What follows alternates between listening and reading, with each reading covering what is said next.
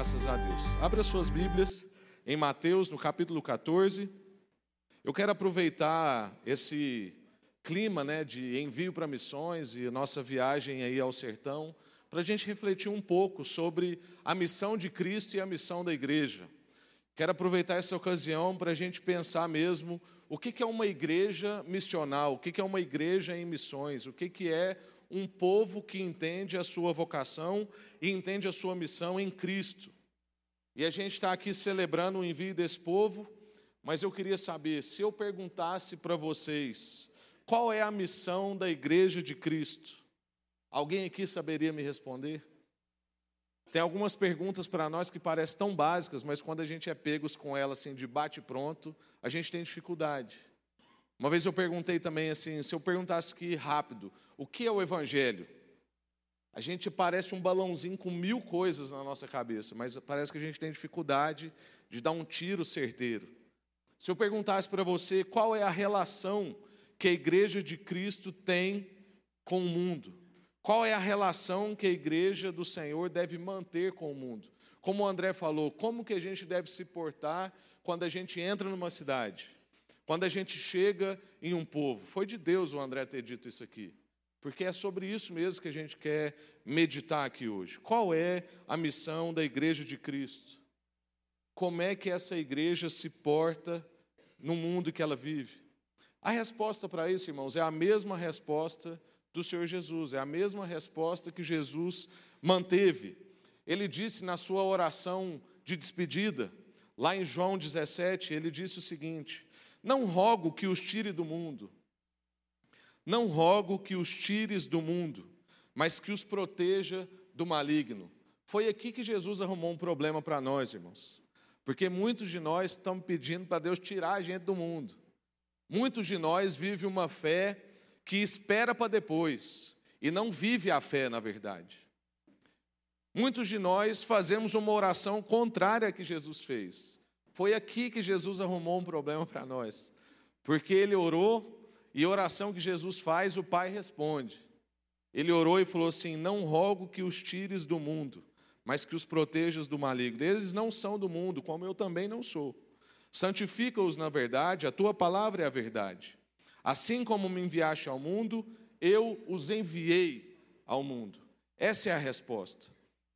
A missão da igreja é ser enviada a todos os lugares, enviada às universidades, enviada aos locais de trabalho, enviada aos lugares que ela mora, enviada às cidades, seja o mais interior do interior, como a grande Monteirópolis que nós estamos indo, seja em São Paulo ou em Nova York. Jesus fez duas orações que nos complicou. Aliás, uma oração com duas partes. A primeira é para não tirar a gente do mundo. E a segunda é: envia-os como o Senhor me enviou. Então, irmãos, Cristo veio para duas coisas. Se a gente quer ser enviado como Cristo foi enviado, se a gente quer cumprir a missão que Cristo tem, e a gente precisa entender que igreja não tem missão, igreja é a missão de Deus no mundo. Então, tudo que a gente tem como missão é ser uma referência de Deus na sociedade. Tem gente, às vezes, que ouve a gente falando algumas coisas e fala assim: não, vocês falam, parece que tem um espírito messiânico. Eu falo assim, ó, a gente só não acha que a gente é o Messias, mas a gente entende que nós somos um Messias. Porque nós somos aqueles que vieram anunciar a mesma coisa que Jesus veio anunciar.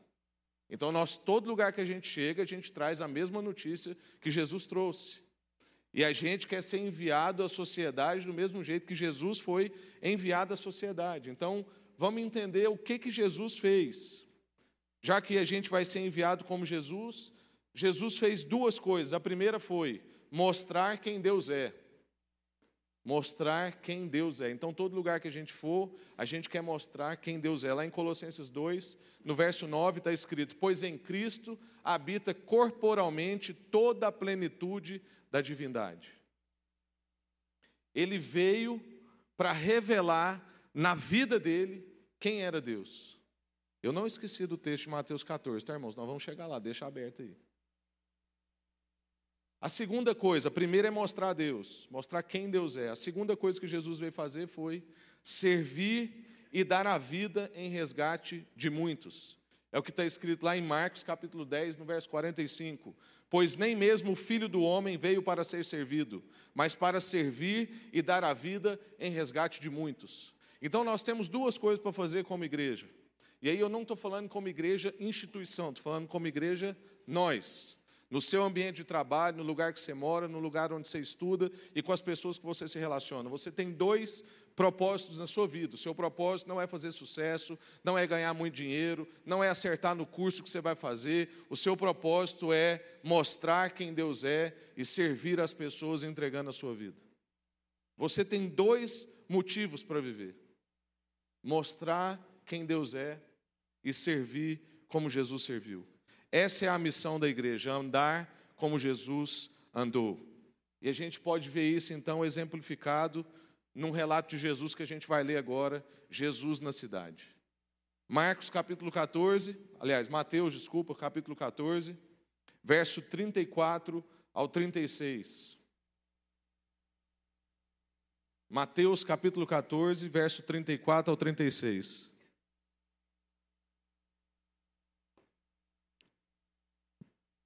E tendo feito a travessia, chegaram à terra em Genezaré.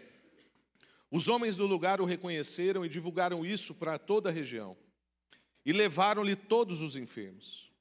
E rogaram-lhe que apenas lhes permitisse tocar a barra do seu manto. E todos os que tocaram foram curados. Vou ler de novo. E tendo feito a travessia, chegaram num lugar, na terra de Genezaré. Os homens do lugar, as pessoas daquela cidade, o reconheceram e saíram divulgando a notícia de que Jesus estava naquele, naquele lugar, por toda a região. E, e levaram para ele todo mundo que estava doente, doente de alma, doente fisicamente, e rogaram-lhe que lhe apenas lhes permitisse tocar a barra do seu manto. E todos os que tocaram foram curados. Vamos orar mais uma vez? Senhor, muito obrigado por tudo que a gente já viveu nessa noite maravilhosa. Obrigado por podermos falar com o Senhor, lembrar que o Senhor é Deus, aquietar a nossa alma. Obrigado a Deus pela alegria de estar sempre enviando e ter uma igreja que vive como uma sementeira, espalhando semente para todo lugar, salgando essa terra por onde vai. E obrigado a Deus pelos tipos de dom. Nós cantamos uma música aqui de autoria dessa igreja. Nós estamos enviando gente com dom para compartilhar o Evangelho, seja com dança, seja com conversa, seja com lavar os pés. Nós te louvamos, porque aqui tem sido um ambiente fértil do Senhor fazer a sua missão. E agora, ó Deus, nós queremos nos colocar diante do Senhor, pedindo que o Senhor entre, vasculhe o nosso coração e transforme o que precisa ser transformado. Porque nós queremos, ó Deus, cumprir a missão do Senhor nesse mundo. Nós queremos mostrar quem o Senhor é e nós queremos servir as pessoas. Capacita-nos a isso, instrui-nos nesse momento, em nome de Jesus. Amém. Graças a Deus. Irmãos, a presença de Cristo, então, na cidade, vai significar para aquela cidade, para aquele povo, pelo menos três coisas. E é isso que a gente quer meditar aqui. A primeira é que a presença sua numa cidade, numa empresa, num lugar que você está, significa uma mensagem a ser anunciada. A segunda coisa é que significa um envolvimento a ser estabelecido. E a terceira coisa é uma obra a ser realizada. Então, a sua presença em qualquer lugar que você fosse, você mudar de cidade, mudar de emprego, mudar de lugar de moradia, qualquer lugar que você chega, outro país, outra língua, outra cultura, significa uma mensagem a ser anunciada um envolvimento a ser estabelecido e uma obra a ser realizada. Aqui a gente tem um exemplo de Jesus vindo fazer o que ele fez e deixando para nós um exemplo para todos nós fazermos onde nós formos. Isso não é apenas para missionários ou para pastores ou para pessoas full time no ministério. Isso é para todo mundo que teve um encontro com Jesus. Jesus está deixando um exemplo para nós de como deve viver todos aqueles que encontraram com Ele. Devem viver anunciando uma mensagem, se envolvendo com as pessoas e realizando uma obra. Vamos ver a primeira coisa aqui, no verso 35, nós vamos ver sobre essa questão de uma mensagem a ser anunciada. A presença então da igreja, a presença de Cristo e da sua igreja numa cidade significa uma mensagem a ser anunciada. Os homens do lugar o reconheceram e divulgaram isso por toda a região e levaram todo mundo que estava enfermo de algum jeito. Então nós encontramos com Jesus, o reconhecemos, e por isso, em todo lugar que a gente chega, a gente pega todo mundo perto da gente que está doente de ansiedade, vivendo uma vida de medo, vivendo uma vida de angústia, vivendo uma vida de violência nos seus lares, gente que está angustiado porque talvez não alcançou aquilo que a sociedade diz que é uma perspectiva de sucesso. Gente que tem enfermidades físicas também, que podem ser curadas. A gente pega todas essas pessoas e anuncia para eles: olha, Jesus chegou nesse lugar, é chegado o reino de Deus, porque há um representante desse reino aqui. Nós somos embaixadores desse Cristo. Onde nós chegamos, a gente monta uma embaixada. É como em outros países que tem embaixadas de outros países. A gente chega naquele lugar e a partir desse momento é montada uma embaixada naquele lugar porque chegou um embaixador. Quando Jesus então chegou à cidade, todo mundo correu para anunciar a sua presença. Tinha uma mensagem a ser anunciada. E que mensagem é essa? Cristo. A mensagem é salvação. A mensagem é o reino de Deus é chegado. No meu tempo lá em Recife, eu já compartilhei com alguns irmãos aqui, que o que mais me impactou foi um versículo que a gente meditou lá. Mateus, no capítulo 12, no verso 28, Jesus fala: Se eu curo enfermos e expulso demônios pelo poder do Espírito Santo, então o reino de Deus já chegou até vocês. Irmãos, a gente às vezes vive pensando que o reino de Deus está chegando ou pensando que nós estamos estabelecendo o reino de Deus. E nenhuma das duas coisas é verdade. O reino de Deus já chegou e nós só estamos dando sinais desse reino, que já chegou. Ele é estabelecido pelo próprio Cristo, mas a gente trabalha em cooperação com ele, sinalizando que esse reino já chegou. E como é que isso sinaliza? Pessoas são curadas, famílias são restauradas, casamentos são redimidos, amizades são refeitas, relações são curadas. Se a gente chega num ambiente e as pessoas estão transformando a vida, aquele que roubava não rouba mais, antes trabalha para ter o seu sustento. Aqueles que brigavam não brigam mais, porém agora são bem-aventurados pacificadores, construtores de pontes, construtores de paz. Se a gente conhece essa realidade, então o reino de Deus chegou. O John Stott diz que evangelismo só pode ser definido em termos da sua mensagem, não por métodos ou por resultados, mas a mensagem Jesus de Nazaré. Cristo chegou e por isso isso é uma boa notícia. Já não precisamos mais buscar a nossa salvação, a salvação chegou até nós. Não precisamos acertar no padrão comportamental. Cristo nos aceitou. Agora, porque vimos a Cristo, queremos corrigir todo tipo de mazela na nossa vida. Mas não quero corrigir para chegar a Cristo, mas porque Cristo chegou até nós, então nós queremos mudar a nossa vida para uma vida segundo os padrões das Escrituras. A gente não pede para as pessoas largarem o que elas faziam para elas chegarem no nosso meio. A gente as recebe no nosso meio do jeito que elas estão. E aí a gente anuncia para elas: há um tipo de vida mais digna Há um tipo de vida segundo o padrão das Escrituras. Há um jeito de ser feliz, e o jeito de ser feliz está escrito nesse livro, o livro da vida.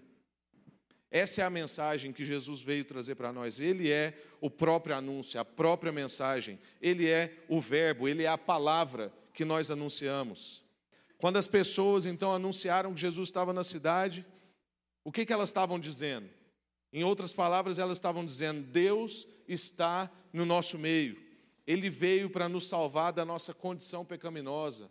Ele veio te salvar do seu egocentrismo. Ele veio te salvar de você ter você no centro. Ele veio te salvar daquele pensamento quando acontece uma coisa ruim com você e você pensa assim: logo comigo, tem tanta gente, como se você fosse o centro da história e das atenções. Ele veio dizer que há outro centro. A história gira em torno de outra esfera que é Cristo Jesus. Ele veio para salvar a gente dessa condição mental, do nosso coração apodrecido. E ele veio mostrar como que vai ser o reinado dele aqui na terra por meio de curas, por meio de ensinos e por meio de milagres. Eles chegaram então e disseram: Deus está no nosso meio. Como o pastor André disse aqui, então, quando o nosso povo do sertão chegar em Monteirópolis, qual é a mensagem a ser anunciada? Deus está no nosso meio. Há solução para vocês, há salvação para vocês. A condição em que vocês estão hoje não é uma condição perpétua. Jesus pode transformar a vida de vocês. Deus é amor e o amor chegou até vocês através do nosso abraço, da nossa palavra, do nosso serviço, do nosso acolhimento. Uma mensagem a ser anunciada. Isso é o que deve ser avisado pela igreja. Quando alguém for avisar que tem um cristão na cidade, na nossa casa, no nosso bairro, isso deve significar dizer que tem alguém ali que veio mostrar quem Deus é e que veio servir como Deus serve, que veio servir em nome de Deus. Então, quando você chega lá na sua empresa, quando você chega no seu ambiente de trabalho, quando você chega na universidade que você leciona ou que você estuda, quando você chega no condomínio que você mora, no prédio que você mora, uma coisa deve ser anunciada: as pessoas não devem ter dúvida que chegou alguém ali que vai mostrar a Deus e que vai servir como ele serve. Eu fiquei tão alegre que semana passada uma pessoa aqui da igreja, que também é muito relevante no seu ambiente de trabalho, muito fiel com a fé, muito íntegra com aquilo que a gente compartilha aqui, chegou em mim e falou assim: Rafa, tem um irmão aqui da igreja que trabalha como educador físico numa escola pública, e o testemunho da diretora e dos colegas de trabalho é que a situação daqueles alunos foi transformada desde a chegada desse irmão. Um irmão que está vivendo, já que ele não está aqui, eu vou falar o nome dele, é o Bruno, que ele não precisa ficar vaidoso. Bruno casou ontem, graças a Deus. Foi uma festa só. O Bruno depois chegou naquele ambiente de trabalho, uma escola que poucas pessoas querem, um ambiente longe, difícil, perigoso já foi invadida a escola por pessoas com arma, traficante de droga. Eles tiveram que correr. O Bruno teve uma situação de ter que colocar os meninos embaixo de uma mesa. Mas o testemunho é que desde que aquele filho de Deus chegou lá, algo mudou. A agitação das crianças, o desejo pelo estudo, a forma como eles lidam com as atividades. Por quê? Porque chegou alguém ali para mostrar quem Deus é. Chegou alguém ali para servir as pessoas. Não chegou alguém ali para fazer a sua carreira e para dizer que ele é o melhor, mas chegou alguém ali para servir. Chegou alguém ali que talvez podia ter escolhido um campo mais fácil, mas ele ficou naquela escola difícil. E nós é que fica querendo mudar ele de escola, né? Eu falo, Bruno, nós temos que trazer você mais para perto e tal. Ele, não, estou entendendo que a minha missão é lá por enquanto. É isso, irmãos, que significa. Paulo disse em 2 Coríntios Pois não nos pregamos a nós mesmos, mas a Jesus Cristo, o Senhor, e a nós como escravos de vocês, por amor de Jesus. Vale para um cristão, então, que chega numa cidade de mudança, vale para um cristão que chega numa nova empresa, vale para um cristão que chega numa universidade, vale para alguém que muda de residência, vale para alguém que vai começar um novo empreendimento numa cidade essa verdade vale para ele, uma mensagem a ser anunciada. Não é simplesmente que chegou uma nova família, começou uma nova empresa ou chegou um novo aluno. É que chegou a mensagem de Deus junto. É que chegou o reino de Deus nesse lugar. A segunda coisa que nós vimos então é que a presença dessa igreja numa cidade significa também um envolvimento a ser estabelecido. Então, quando a gente chega em qualquer lugar, a gente tem um envolvimento para se estabelecer. Também no verso 35 nós vamos ver isso. Levaram todos os enfermos e ficaram lá com eles. Quando Jesus chegou na cidade, anunciaram que ele estava lá para trazerem todo mundo, todas as pessoas que precisavam dele. Não anunciaram Jesus e depois se esconderam. Já viu gente que chega num lugar e fala assim: Não, eu sou cristão. E aí depois nunca mais a pessoa fala, não serve, não se relaciona, não se envolve com as pessoas. Ou então um tipo de gente que terceiriza. Fala assim, ó, vai lá na igreja, que lá o povo sabe falar umas coisas lá para você e tal, e talvez vai te abençoar, você vai te sentir mais aliviado. Gente que não se envolve. Isso não é o perfil de uma pessoa que se encontrou com Jesus. Porque além de uma mensagem a ser anunciada, significa também uma relação a ser estabelecida. O anúncio da mensagem cristã, ou seja, Jesus, pressupõe que a gente se relacione com os ouvintes dessa mensagem e não terceiriza isso para outras pessoas. A gente se envolve, a gente traz para casa, a gente entra na casa, a gente mexe nos problemas. A gente não simplesmente vê e não faz nada. A maior angústia que a gente vive é quando a gente ouve uma situação difícil, mas a pessoa está relatando e não está pedindo ajuda. E a gente fica orando assim: Deus, faz ela pedir ajuda. Faz ela pedir ajuda para a gente poder entrar. Porque de todo jeito nós vamos entrar, mas se a pessoa pedir ajuda, aí a gente entra de sola. a gente entra com os pés no peito, né? Mas se a pessoa não pedir, a gente entra também, mas aí dá uma jogadinha para cá, uma para lá, igual no judô quando eu lutava, né? Você joga a pessoa para cá, depois você passa o pé assim, quando a pessoa vê ela caiu. Às vezes o que falta para nós é cair, viu, irmão? Morrer, falar assim, não, não dou conta mais. A gente que mexe aqui com família, né? O André e a Claudinha sabe muito bem disso, eu e a Iana também. Vivaldo e a Alessandra. Você está aconselhando casal, qual é o problema do casal? É que os dois estão certos. Casal só briga porque os dois estão certos. Quando um está errado, os dois não brigam, não. E, e, dependendo de quem você ouve, você fala, não, tá certo. Às vezes está os dois, um conta, você fala assim, aham. Aí o outro conta, você fala assim, aham também. Sabe o que está precisando de vocês dois? Um de vocês morrer. Alguém fala assim, não, tá bom. Vamos, eu desisto, está certo, vamos, vamos lá. Vamos trabalhar, vamos transformar. Jesus, quando chama, faz primeiro que a gente esteja com Ele, e só depois Ele envia a gente para um trabalho a ser feito, como a gente meditou aqui alguns dias atrás. Que o vinde vem antes do ide. E não é só um vinde, mas é um esteja. Esteja aos meus pés, esteja comigo, venha comigo, caminhe comigo, vamos em missão comigo, veja como eu amo, como eu sirvo, como eu lavo pés, Veja como eu entrego a minha túnica, veja como eu dou a minha vida para resgate de muita gente. E depois que vocês tiverem visto e vivido isso junto comigo, então vocês vão. É isso também que significa a nossa relação com as pessoas. A gente chama, se relaciona com elas, fala assim: vem comigo, vê como é que a gente vive, vê como é que a gente cria filho, vê como é que a gente relaciona com a esposa, vê como é que a gente lida com as nossas amizades. É por isso que tem muito pastor por aí que estabelece uma distância segura das ovelhas. Porque sabe que se começar a levar as pessoas para dentro de casa, se começar a andar muito perto, as pessoas vão ver como é que é o tom de voz dele com a esposa, vão ver como é que ele lida com o filho quando ele está nervoso. E isso vai descredibilizá-lo.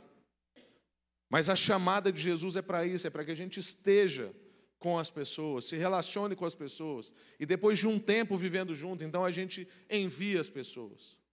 Então ele se envolve, ele chama para a relação. E depois ele diga assim: agora vão e façam a mesma coisa. E a gente precisa então aprender que não basta simplesmente anunciar a mensagem. Existem dois tipos, irmãos, de igreja, de líder, de crente. O primeiro tipo é o vendedor de mapa. Já viu? Você fala assim: ó, tem uma vida melhor aí. Toma aqui um mapa e vai lá. Esse é o tipo mais comum o tipo de crente vendedor de mapa, que tem no trabalho da anunciação um desencargo de consciência e não um envolvimento relacional. Mas existe um outro tipo, que é o tipo guia, que não só vende o mapa, mas que se envolve com essa pessoa e fala assim: vem comigo. Tem um testemunho aqui que me abençoa muito, que é quando o Vivaldo e a Alessandra mudaram aqui para Goiânia e eles pastoreavam lá no Jaó. E aí, logo que eles chegaram, o seu Paulinho foi ensinar para eles como é que eles iam de onde eles estavam morando até lá no Jaó. E ele não chegou e vendeu um mapa para o Vivaldo.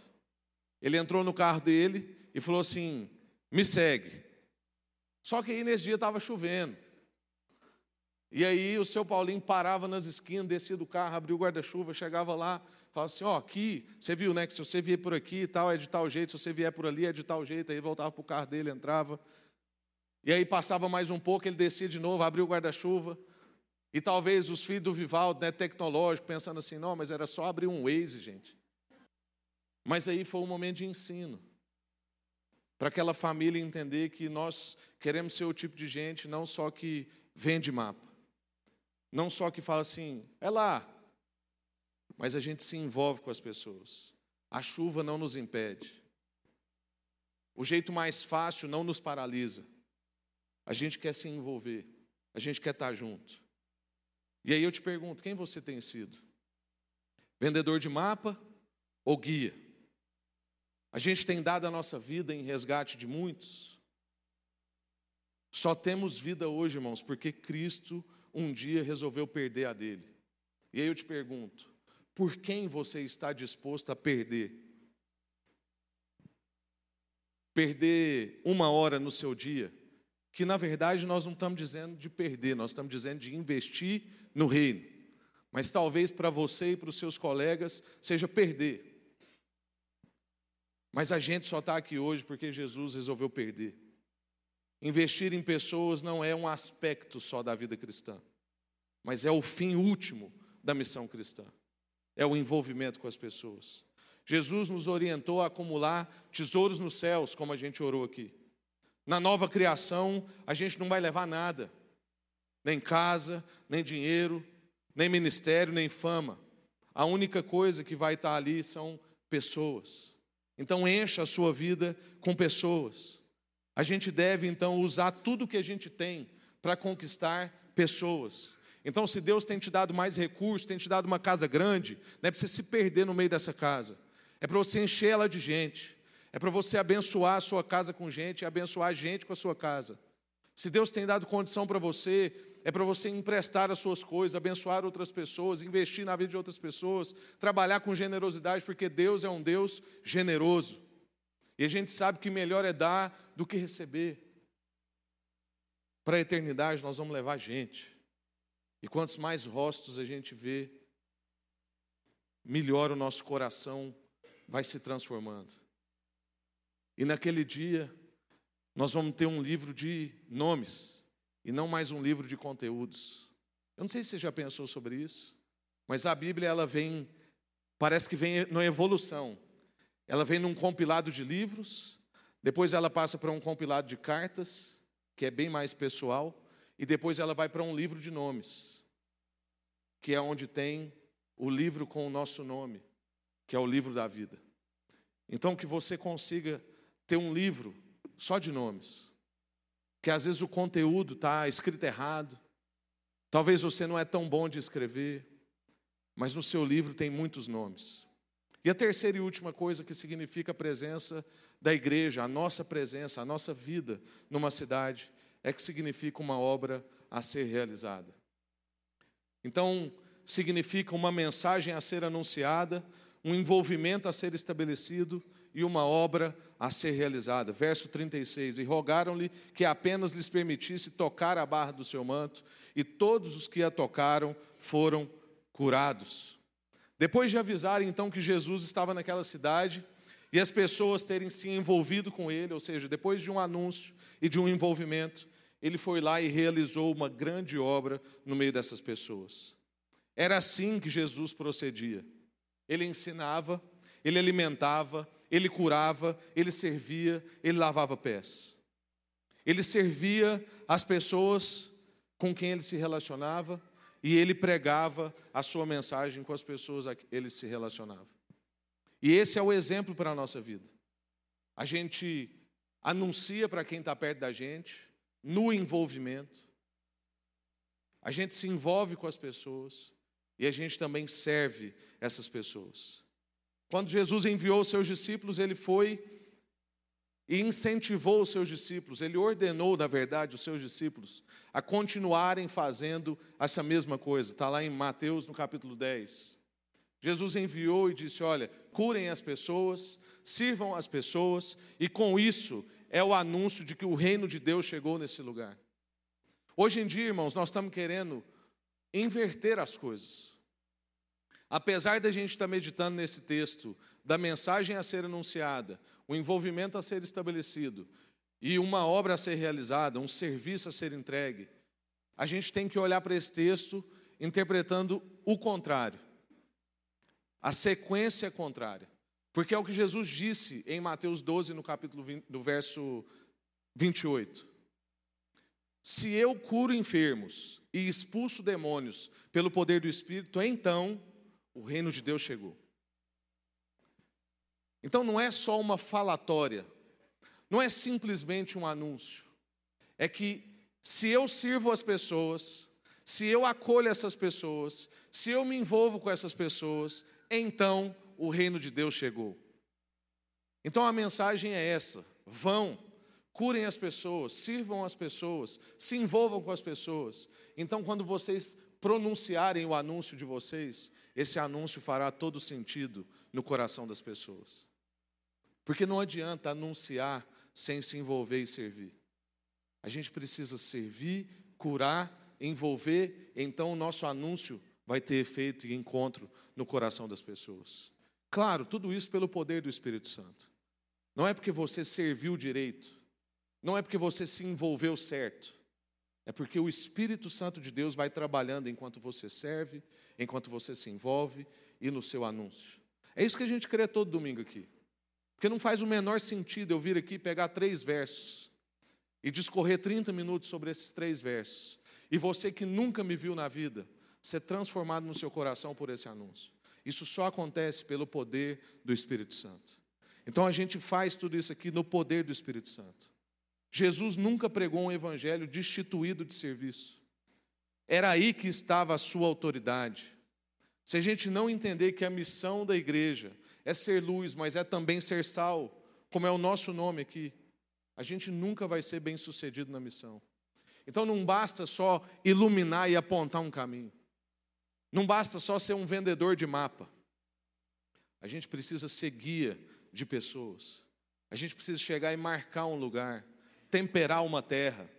Não é à toa que a igreja de Cristo é um corpo, porque como corpo ela serve. Porque corpo serve para agir, para realizar, para oferecer obras.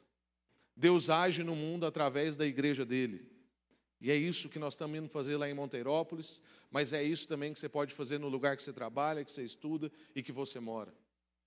É isso que a gente faz todos os dias. E tem um detalhe muito importante aqui, irmãos.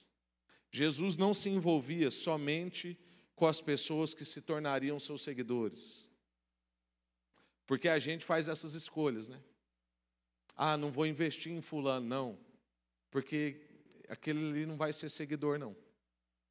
Ou então, quando a gente começa a fazer um trabalho social numa região, e a gente fala assim: Poxa, mas a gente só está lá fazendo obra social.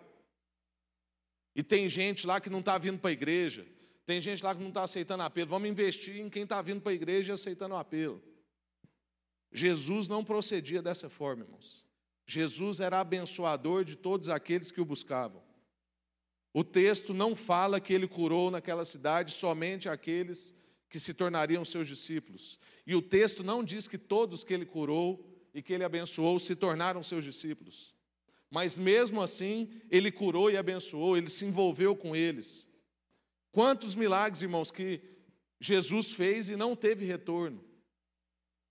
Você se lembra dos dez leprosos, por exemplo? Dez leprosos vieram até Jesus, quantos foram curados? Dez foram sarados, só um foram curados, só um foi curado. Porque dos dez, só um voltou até Jesus. E essas coisas dizem para nós o que, que nós interpretamos como cura. Porque tiveram nove que foram só sarados da sua enfermidade, mas não foram curados daquilo que era o seu maior problema. Por isso que quando a gente lê aquele texto dos amigos do jovem descendo ele, que era cadeirante, paralítico, descendo ele pelo telhado, e Jesus fala assim: a sua fé é grande, os seus pecados estão perdoados. Nós, que somos os fariseus, a igreja que estava reunida ali, nós viramos para Jesus e falamos assim: perdoar pecado. O cara veio aqui por causa de outra coisa. Ele tem um problema. E Jesus está querendo revelar: o maior problema dele está resolvido. Porque se ele tiver os seus pecados perdoados, ele pode ficar paralítico tranquilo para o resto da vida dele aqui nessa terra. Mas se ele não tiver os seus pecados perdoados, não resolve ele começar a andar. Porque ele vai andando para o inferno. Jesus se envolve com todos. E não somente com aqueles que prometem ser seus seguidores. Então, irmãos, a gente faz o bem, abençoa e serve a todos, não somente àqueles que vão corresponder à nossa mensagem. A pessoa rejeitou a nossa mensagem, a gente continua servindo, continua amando, continua entregando, porque era isso que Jesus fazia. Ser igreja significa servir a qualquer um, independente do que ele venha a ser depois. A gente deve pregar, alimentar, curar, lavar os pés de todo mundo. Todo mundo que chegar até nós, todo mundo que nós chegarmos até eles. Uma igreja que não existe para servir, não serve para existir. Vou repetir. Uma igreja que não existe para servir, não serve para existir. E é por isso que a gente quer continuar investindo nisso. É por isso que a gente fala sobre contribuição e generosidade. É por isso que a gente tem viagem para o sertão, viagem para a China, viagem para a Europa, acontecendo quase que tudo ao mesmo tempo. É porque a gente não quer se cansar de fazer o bem. A gente quer continuar servindo, a gente quer continuar entregando, a gente quer continuar no serviço, se envolvendo com as pessoas e anunciando essa boa notícia, que é Jesus chegado até nós. Essa é a esperança para a nossa vida. Amém? Graças a Deus. Eu quero concluir orando com vocês, para que nós possamos ser essa igreja que serve, que acolhe, que se envolve e que anuncia. Para que a gente possa ser em todo ambiente que você tiver. Irmão, se você tiver alguém para servir no domingo na hora do culto, vai servir essa pessoa. O que a gente não quer é que você deixe de vir para cá porque você ficou assistindo jogo de futebol ou fantástico. Mas se for para você acolher alguém que está precisando, apaziguar um casamento que está acabando, curar gente, servir gente, você está em missão, está tudo certo. Domingo que vem a gente se vê. Porque esse é o nosso chamado. Agora, se você puder também escolher outro horário, porque a gente sente falta de ver você. Mas a gente quer que você entenda isso. Que ser igreja é entrar nos lugares, servir as pessoas, se envolver com as pessoas e anunciar essa notícia. Ser igreja não é reunir só para culto. É esse o chamado para a nossa vida. E a melhor forma da gente fazer isso é fazendo discípulos. É trazendo gente para perto de nós e mergulhando eles numa experiência com o Pai, com o Filho e com o Espírito Santo. Por isso que Jesus disse: Olha, eu vos envio e falo para vocês: façam discípulos e os batizem. Ou seja, por onde vocês forem, mergulhem as pessoas numa experiência de amor, que é o Pai. Mergulhem as pessoas numa experiência de graça, que é o Filho. E mergulhe as pessoas numa experiência de comunhão, que é o Espírito. Gente que vive sozinho perto de você vai começar a viver num monte de multidão, porque a gente vai mergulhar as pessoas na comunhão. Gente que vive perto de você e só trabalha por mérito, e se considera muito bom porque tem uma vida moralmente alta, vai ter um encontro com Jesus, com a graça. E gente que vive perto de você, que tem déficit de amor, que foi abusado, que foi abandonado, entende que é rejeitado, agora vai viver uma experiência de amor, porque vai ser mergulhado numa relação com o Pai. Esse é o melhor jeito da gente anunciar isso que está posto para nós. Porque ninguém aqui foi chamado para ser crente. Você não foi chamado para ser saudateriano. Como diz um amigo meu, Gel Salino. Você não foi chamado para ser presbiteriano, batista. Você foi chamado para ser discípulo e fazer discípulo. Porque todo discípulo faz discípulo. Ele chamou a gente para ser imitador dele, então assuma o seu chamado. Amém? Você que não vai, entenda que você continua indo por onde você for. Amém? Graças a Deus. Quero orar com você. Senhor, eis um desafio grande posto diante de nós. O desafio de não sermos vendedores de mapas, mas sermos guias. Ser gente que chega perto, se envolve, serve, acolhe, cura, intercede, ora em favor, perdoa. Gente que é pacificador, gente que ama, gente que é paciente, que é longânimo, gente que não tem preguiça na relação. Esse é o chamado para nós. Porque se a gente tiver nesse envolvimento, nesse serviço, então quando a gente anunciar, o nosso anúncio vai fazer sentido, porque o anúncio vai vir com coerência. Era essa a distinção do Senhor Jesus, Pai. Jesus falou tudo que o povo já sabia lá no Sermão do Monte. O povo concordava, mas ao final está escrito que o povo se admirava, pois ele falava como quem tem autoridade e não como escribas, não como distribuidores de mapa, mas como guia. Então, ó Deus, faz de nós, em nome de Jesus, Pai, em nome de Jesus, faz de nós uma igreja que se envolve, que serve, que acolhe e que anuncia, em nome de Jesus. Que nós possamos, ó Deus, ser esse povo que não foge do envolvimento, que não foge do serviço, um povo que é generoso, não só com recurso, mas é generoso abrindo a sua casa, é generoso entregando o seu tempo, é generoso entregando talvez algo que lhe custe mais do que dinheiro. Nós queremos ser essas pessoas, para que quando o anúncio chegar, chegue um anúncio coerente, para que o Espírito Santo trabalhe no coração das pessoas. Em nome de Jesus, Deus. Faz de cada um nessa igreja, nessa noite, a partir de hoje, Deus, embaixadores do Senhor. Que onde cada um aqui chegar, monte uma embaixada e diga: aqui chegou um representante de um outro reino. A gente não vive segundo os padrões desse sistema. O nosso molde de família é outro, o nosso jeito de criar filho é outro, o nosso tratamento com o cônjuge é outro, porque aqui chegou uma embaixada. E nessa embaixada as coisas funcionam desse jeito. Que a gente possa ser essas referências, ó Deus, onde a gente estiver. Em nome de Jesus. Em nome de Jesus, ó Deus. Em nome de Jesus. Leva-nos também para as nossas casas em paz. Que a gente possa ter uma boa noite de sono, com o coração que a gente orou aqui um coração que se aquieta, porque sabe que o Senhor é Deus. Como o salmista que disse que em paz se deita e logo pega no sono, porque sabe que o Senhor dá aos seus enquanto dormem. Então, ó Deus, faz de nós um povo livre, livre da ansiedade, livre da angústia, livre da agitação, porque assim nós vamos ser provedores de paz, levadores de amor, reveladores de graça e acolhedores na comunhão, em nome de Jesus.